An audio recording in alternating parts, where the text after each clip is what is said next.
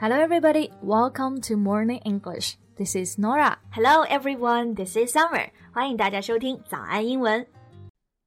在节目的开始，给大家送一个福利。今天给大家限量送出十个我们早安英文王牌会员课程的七天免费体验权限，两千多节早安英文会员课程以及每天一场的中外教直播课，通通可以无限畅听。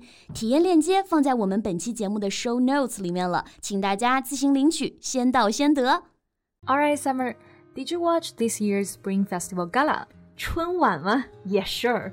But I was watching it while making dumplings, so I didn't pay much attention. Did you watch it? Yeah, but just a little bit.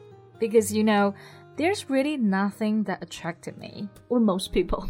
At least last year, there was a surprise that Tong Liya became one of the hosts. Wow, you still remember that? Yeah. 但你这么一说，我记得去年他当主持人的确算是一个亮点。那今年的春晚就好像没有什么印象点了。I agree. To be honest, I really miss the show of 白云黑土. Me too. I also miss the two very elegant hosts. Let me guess, you're talking about Dong Qing and Zhou Tao? Exactly.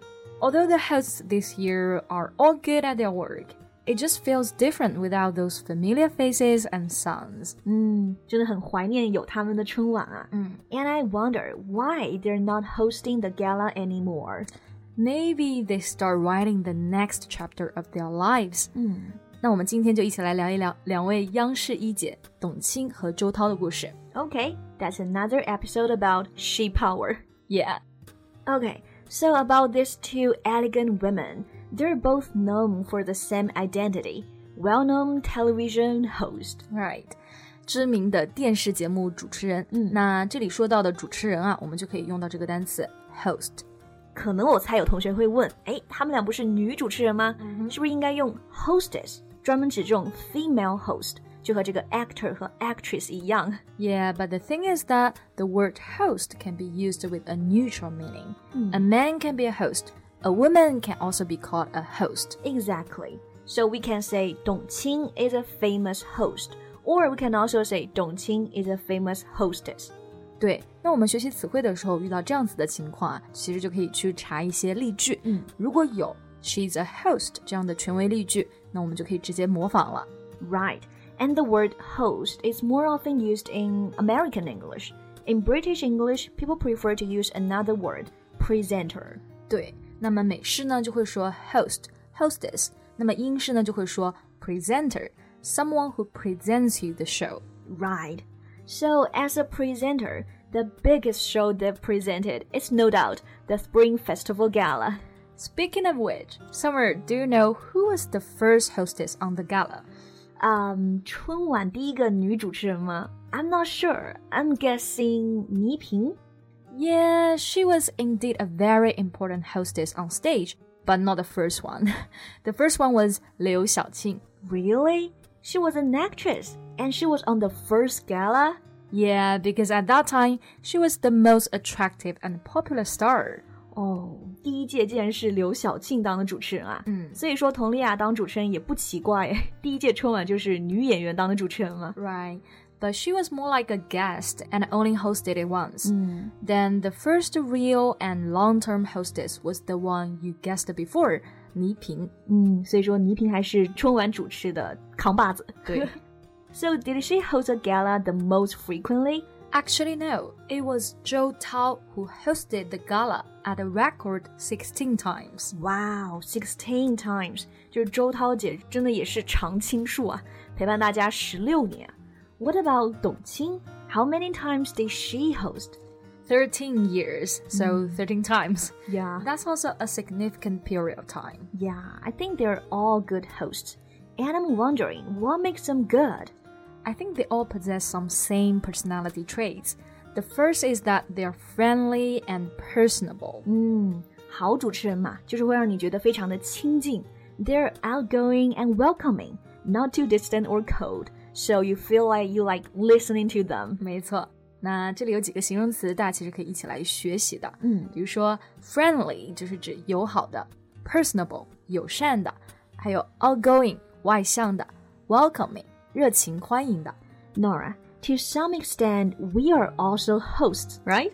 Yeah, I guess so. Podcast host. I think I am very friendly and personable, but you.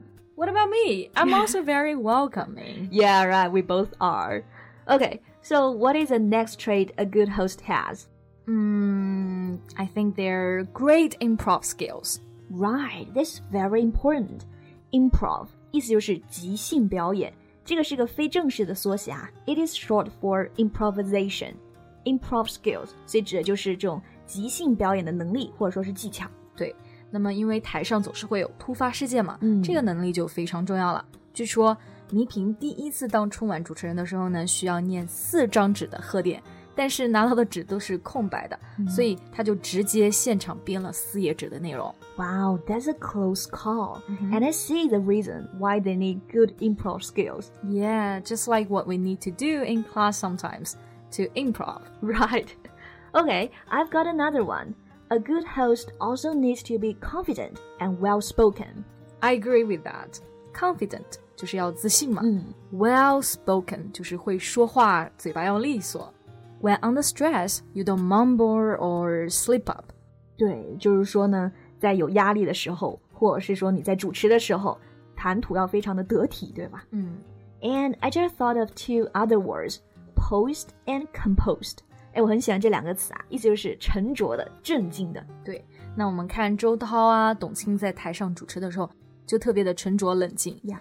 They're the textbook examples of being poised and composed to convey professionalism and confidence. 嗯，沉着冷静，然后呢，专业自信。So it's a pity now that they're no longer hosting the Spring Festival Gala anymore. 所以离开这个春晚舞台之后，他们都去哪啦？ Well, after the 2016 Spring Festival Gala, Zhou Tao not only withdrew from the stage of Spring Festival Gala, but also left the CCTV. 离开了电视台了，对吗 Yeah. ？Why did she leave? 其实她离开的原因非常的简单。The word is huge. She wants to see more. 世界很大，她想去看看。对，我也想去看一看。anyway, she decided to give back the time to herself and to realize her dreams and ideas. What kind of dreams or ideas? Well, she acted in a drama, and then a movie, and then she also cross-bordered as a director. 哇哦，cross border 这个词真就很合适她，各种跨界发展， 又演了话剧，还当了演员，后来当了导演。 Mm-hmm. Her life and career have entered a new stage. Yeah, so did Dong Qing.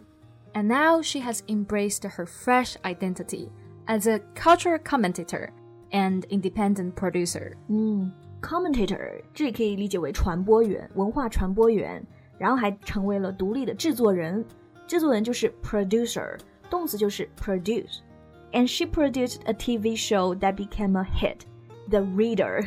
对，那我相信大家应该都看过或者是听过这个节目吧。The reader 就是指的朗读者。嗯嗯，那董卿也是这个节目的主持人，原来还是制作者。对，而且董卿之前还说过一句话，我还很喜欢啊。她说：“The charm of life lies in its unpredictability, so we just have to try and keep going.” Yeah, unpredictability 意思就是指的不可预知性。嗯，所以呢，刚刚这句话的意思就是说，生命的魅力就是不可预知，我们就要不断尝试，一直前行。Well, great mind, think alike，英雄所见略同啊。Yeah, so that's all for today's podcast. I hope you all learned something from these excellent hosts, and also from us, of course. Yeah. Thank you so much for listening. This is Norah. This is Summer. See you next time. Bye. Bye. 今天的节目就到这里了。如果节目还听得不过瘾的话，也欢迎加入我们的早安英文会员。成为会员，您就可以无限畅听我们每天一场免费的中外教直播课，以及两千多节原创系统课程了。今天我们限量送出十个七天免费试听权限，试听链接放在我们本期节目的 show notes 里了，请大家自行领取，先到先得。